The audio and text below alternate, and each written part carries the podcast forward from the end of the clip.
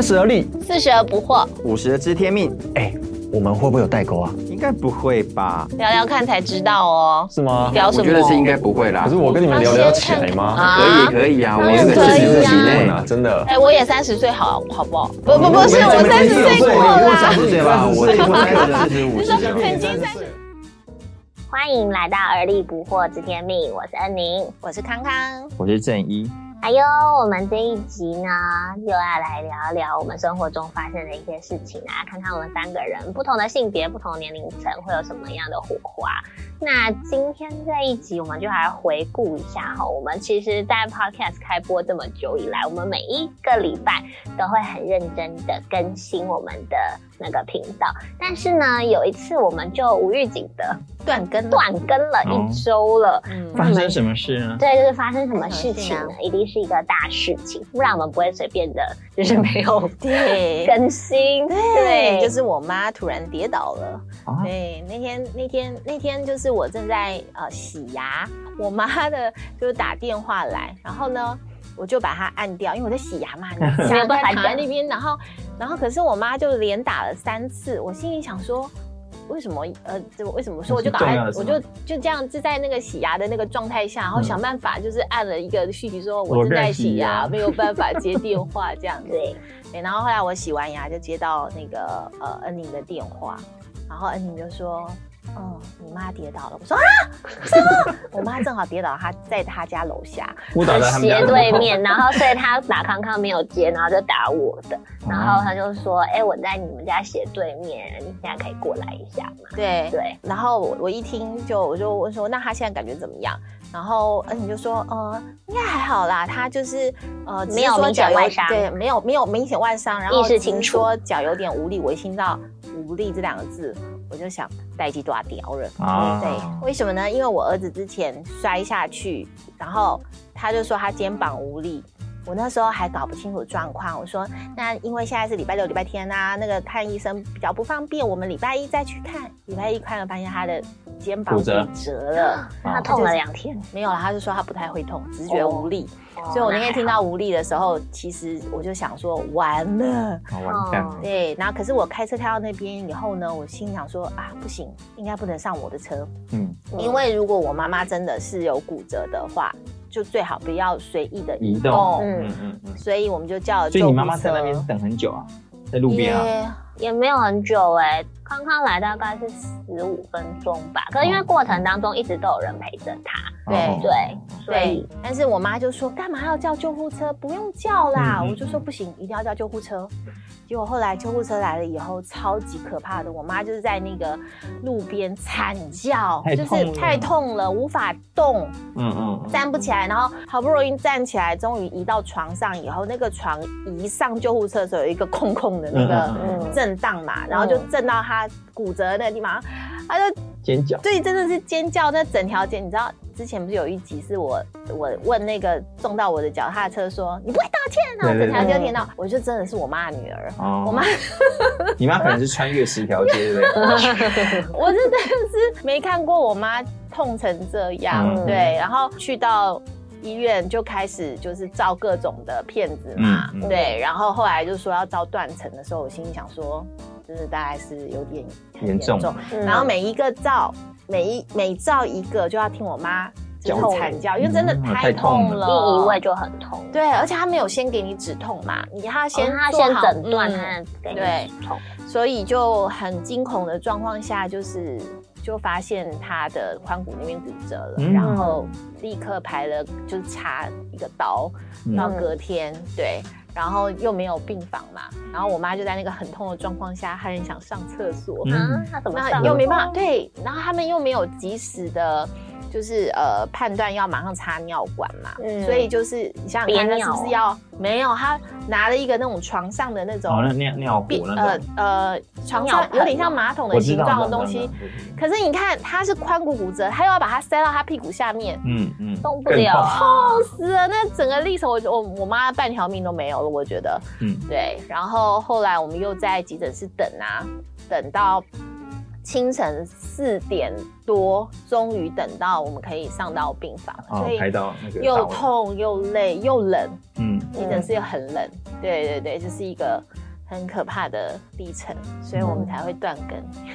对啊，我觉得就是意外，就是来的一个措手不及耶。嗯，就是你从来没有想过，你本来还在计划明天要做什么事情，还有很多事情要做做的时候，就突如其来一个这样的状态，非常对。然后我还记得，就是因为我下，就我接到电话，就哈，怎么发生这个事情，然后我就下去陪康妈妈。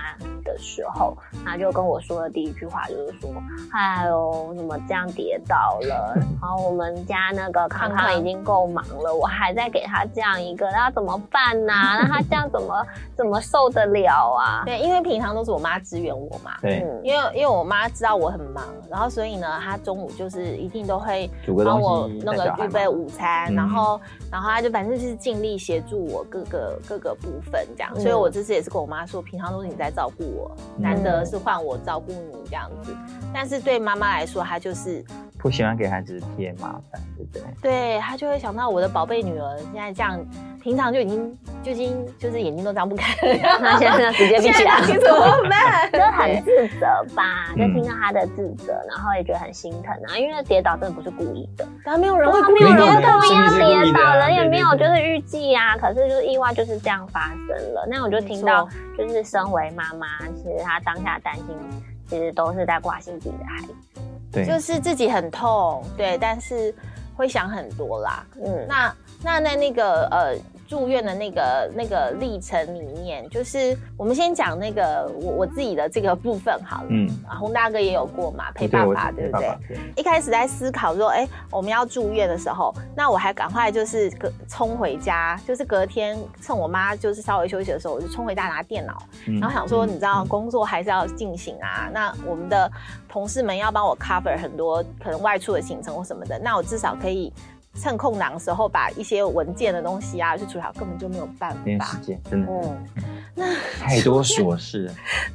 住院的照顾好可怕，你没没有想过，原来就是那个是一点时间都都可以说是没有的状况。洪大哥有经验啊，洪大哥对啊，因为上次我爸也是中风，嗯，他中风我就回去陪陪他嘛。那陪他我也是住住在那个医院的病房。那因为从小就是爸爸照顾我们，我原本想说，我们会照顾他，因为他是中风，所以呢，一半的身体是不能动的，你知道吗？嗯。所以那时候你才觉得说，哦，就像你刚刚讲说，那个照顾他们时候，其实他们也会很不习惯。比方说，他洗个脸、刷个牙，他可能要刷很久，就是他他不太能动，我要帮他刷，然后连连吐个水都不容易流出来，嗯然后呢，要帮他擦脸、擦身体，他又觉得不好意思，甚至像比方说，他要上个厕所要尿尿，他就会觉得，嗯嗯，那你。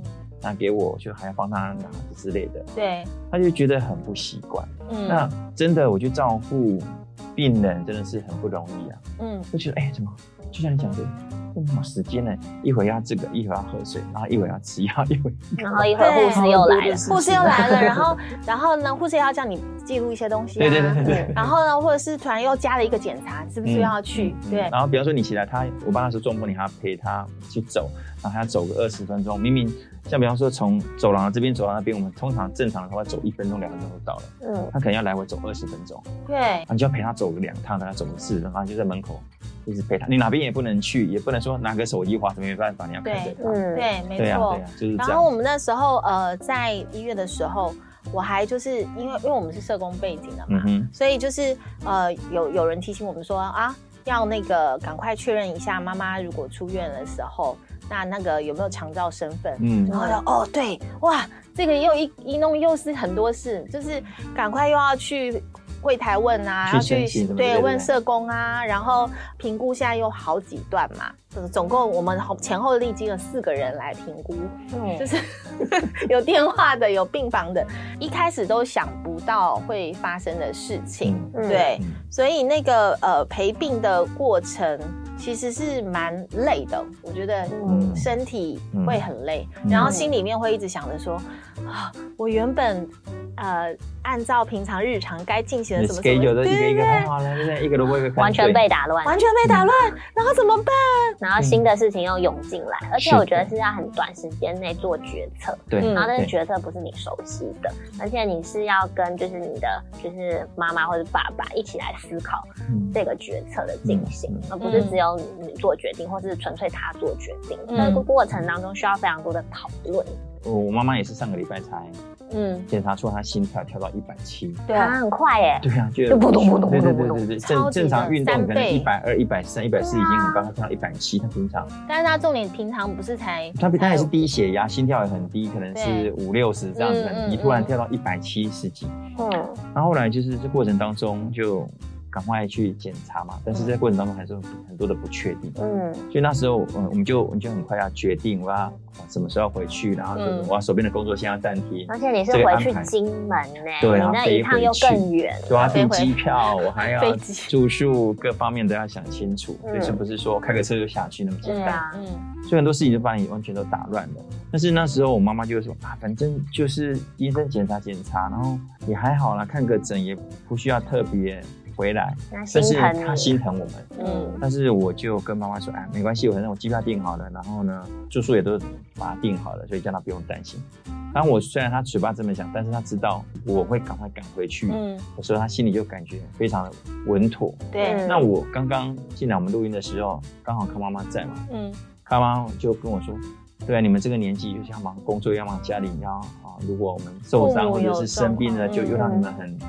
很麻烦这样子，就像刚刚康妈妈讲说，又要让康康怎么很麻烦，多一件事情。对，那我就我就跟康妈妈讲，就是说，对啊，以前我自己真的是这么认为，说以前我们从小到大就爸爸妈妈就这样把屎把尿把到大，嗯，那也应该用这种心态，就是父母亲他们只会越来越老。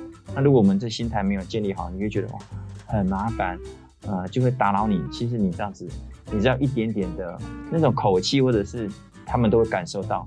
他们的压力更大，真的真的。其实我我觉得这个也是特别想说要来开一集来聊这个呃，当我们的父母生病的时候的原因啦。对，因为其实，在呃这个短短的意外发生，然后之后开始，我就经历了一个呃照顾者的生生活这样子。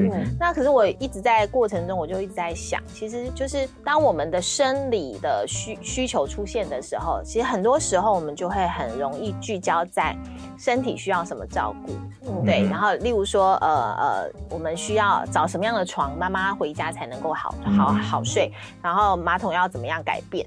然后那个助行器、轮椅、什么便盆、辅具的升级，都都很多这个。但是其实这个日子越来越久的时候，我们要去看到的是那个呃心理上面的需求，不论是。爸妈或是我们自己，嗯，照顾者或被照顾者，对不对？对，我们站在就是儿女的立场，其实很多时候应应该是说要非常有意识的，才能有办法去思考到爸妈他在经历什么心理上的冲击。嗯，就是第一个，我我我我那时候就想到的是我自己的角度，就是一直在想说妈妈回来要住哪里，然后呢，我们的空间要怎么去做改换，然后呃，怎么样才能够让妈妈可以继续活动，嗯，然后呃，要怎么样才能够二十四。小时都可以看到的哈，但是呢，我后来就是开始想，我妈妈会担心什么？嗯嗯哦，那我就觉得哇，那是完全不同的一个面向。对，就是如果今天受伤的是你自己的时候，你最担心的是我可不可以恢复到我原本的。那个机能状态哦，我我我我未来会长什么样子？难道我就要一直被人家照顾吗？我还能对助行器等等，对对对，我还能不能像以前一样健步如飞？我还能不能够拖着一个很重很重的菜篮去买菜？对，走很远，对，走很远，跟这个我身旁的人的关系会变什么样子？对，因为以前是他照顾。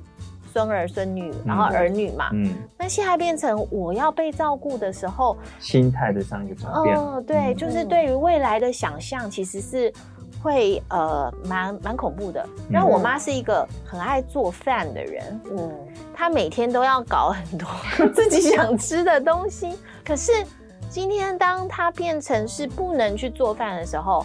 那他又不好意思去讲说，哎，我今天要吃什么？要吃什么？就变成是别人做什么我就吃什么。哦，那个掌控感的缺乏，其实是一个很不舒服的历程，就跟自我价值也会越来越低落吧。对，因为本来你是一个可以就是帮助人，成为就是女儿的得力助手的，然后现在就是你呃很多都需要人家帮忙，然后你也没有办法控制。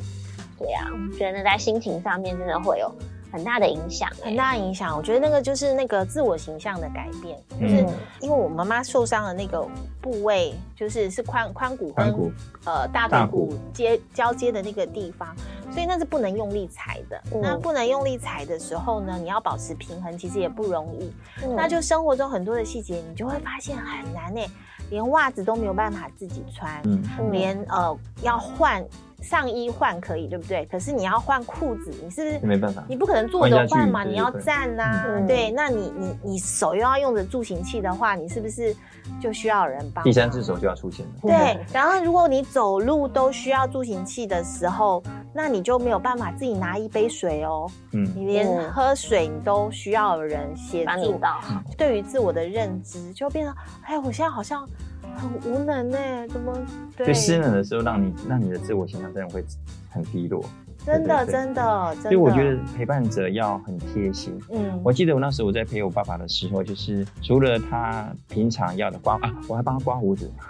对，这真是人生难得体验。对，那胡子，哎，我才跟我爸说，因为我不要让他觉得他在麻烦我。嗯，我就帮他哦，爸爸，你这个胡子我第一次刮，哎还蛮酷的，蛮有意思的哦。边刮边跟他聊天，他会觉得说他不是感觉，只是被被麻烦、被服务的感觉。然后呢，有时候他讲完之后，我就跟他讲，哎，我们要不要来聊聊天啊？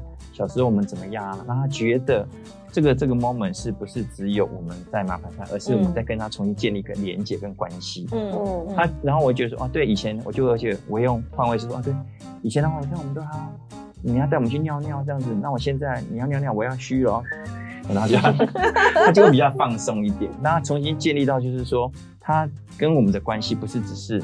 麻烦，而是我们是家人的感觉。嗯，对，这很重要。我觉得对，而且其实我觉得，就是身为儿女，其实我们要很很有意识的去注意到，说爸爸妈妈其实很舍不得我们累的这件事情。我们自己都已经当父母的人了，就是其实我们用我们当父母的心情去想我们爸妈的时候，我们其实就会知道，嗯，就是我们都是希望把最好的给儿女，我们都是希望我们的孩子就是不要这么累。所以，当当我们的爸妈需要我们协助的时候，他们也会就是很难以启齿哎，对他们也会觉得我让你很累，对对对，然后我让你很辛苦。那我觉得就是说，呃，身为儿女的啊，我们要很意识到，就是父母对我们的这一个舍不得，然后其实父母很很很不希望我们累这件事情。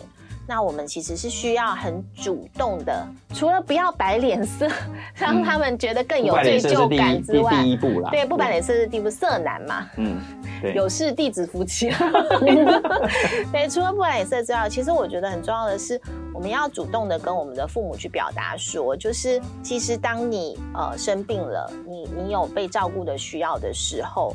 我要陪在你旁边，不只是因为你需要，我也需要。嗯嗯，因为我爱你啊。嗯，当你需要有人陪伴、有人照顾的时候，我希望我可以是那个在旁边陪你的那个人，而且我也呃，我也希望说。将来我不要，因为我现在对对对，不要有遗憾。对我陪你不是因为你是一个我的责任，不是，而是因为你是我最爱的，所以我很希望我在这里。我觉得这个是我的需要，不只是不是你的需要，不是你需要我，所以我在这里，而是我也需要在这里。这个也是呃我的心理上的一个很重要的需要。我觉得。呃，让爸爸妈妈知道这件事情是很重要的。但是这个需要彼此都需要，真的要有意识，很刻意去做这个事情。嗯，有时候是照顾者他也不知道他的这个需要。嗯，那有时候你是被照顾者，他也不知道照顾者需要这样子的一个被理解。你刚刚提的时候，我想到一个之前有一部电影，他是讲他妈妈。已经挨末了，嗯，后来去决定他们要去瑞士做安乐死这样子，嗯，那他儿子算是一个，他们本来关系没有很好，对，然后从小就是很很喜欢闯事，然后被抓去关等等之类的。我觉得他妈妈很有智慧的，他妈妈要吃那个就是最后那一颗药药丸的时候，就跟他说。叫他放心，你没有任何事情对不起我。嗯，让他觉得不会产生罪疚感。他说你做的都已经够了。嗯，其实我觉得是妈妈也很有很有智慧，告诉他孩子说，嗯，我知道你。已经付出你有的，我也不要让你有遗憾。这也是父母亲主动去讲这些事情，让孩子可以更安心，或者是孩子主动去跟爸爸妈妈说：“其实我有点累了，或者可以我需要一点休息。”这不是一个抱怨，而是说大家能彼此体谅，可以一直走更远，对不对？真的，真的啊，真的。不然都不讲，到时候大家互相来，呃，有一些罪疚，他也觉得对不起他，对不起他。真的，就是说。两两方啦，被照顾的人跟照顾的人，其实都是需要把最真实的、真诚的想法告诉对方。嗯，对，然后让，就是你知道，人累的时候就很容易发脾气，人累的时候就很容易。不的时候，对，真的。我最近就是一个好好需要睡觉的一个状态，但是我觉得，与其就是在。呃，你很累的状态下，然后随便一件事情，然后你突然就爆炸了，还不如就是很直接的告诉对方说。我真的累了，然后呃，我希望这件事情我们的呃可以可以怎么做？我希望你在什么样的时候是怎么样跟我说？嗯，像我就会跟我妈说，我希望我手上正在做一件事的时候，你你有你有一个需求，你可以等我把这件事情做完，然后观察一下。我其实说不定我已经想着我要下一步就要做那件事了，那你可不可以等一下？然后等到就是哎哎，你真的发现说我真的忘记了你。再跟我讲。提醒，对，那我觉得这样子，呃，我们的互动会更舒适、更健康一点。像我就上次照顾我爸，照顾到后来，我就跟他讲说：“爸爸，你现在吃完饭上完厕所了，然后呢，你大概八点半睡，大概八九点睡，你大概十一点不会需要到我，对不对？”他说：“对。”我说：“那我去对面电影院看个电影再回来。”他就说：“他就说好啊，好啊，好啊，那我就去看完电影再回来，然后他还在睡。对啊，就是就是感觉你要给自己抽离一下，嗯，当时那种情景。他讲开了，他也觉得 OK 啊，OK，你就你就去，你就去这样子。真的非常需要，我觉得就像康康刚刚讲的，就是他跟妈妈说，你可以观察一下，就是我的这个做事情的脉络。那有时候就是可能照顾者会直接回一句，就说你没看我在忙吗？你是没有长眼睛啊？然后呢，就会当事者就觉得就好哦哦哦，你会这样子。可是其实背后的心是一样的，可是就是你有没有把你真正想要说出来的话，好好跟对方沟通？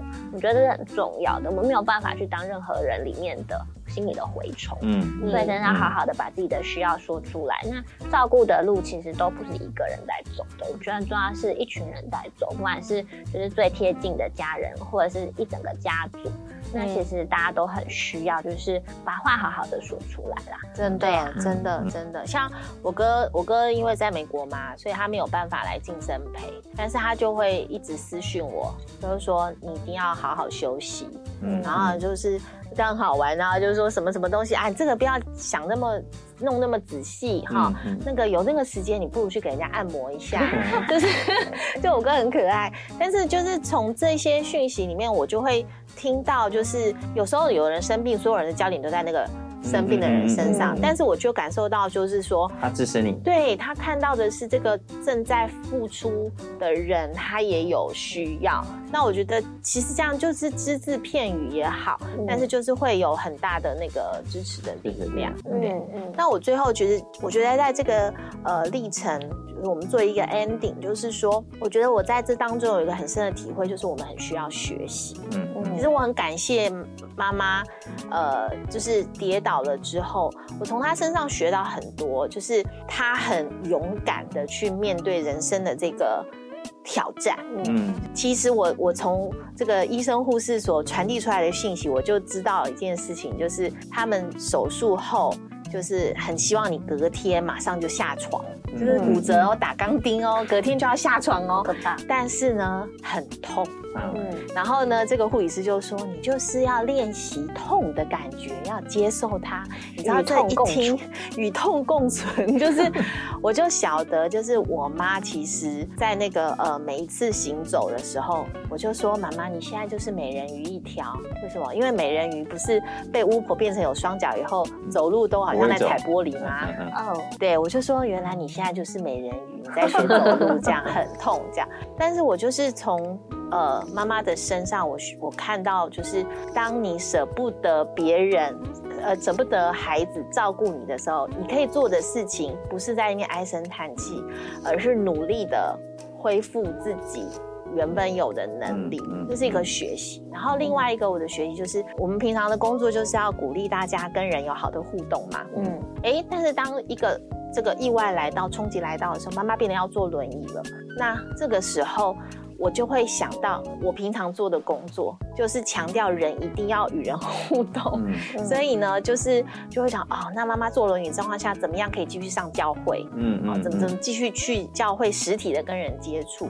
怎么样可以跟呃亲友继续保持视讯啊、联络啊？这些就是那一切恢复正常的生活就对了。对对，一个新的平衡，他需要努力的去达成。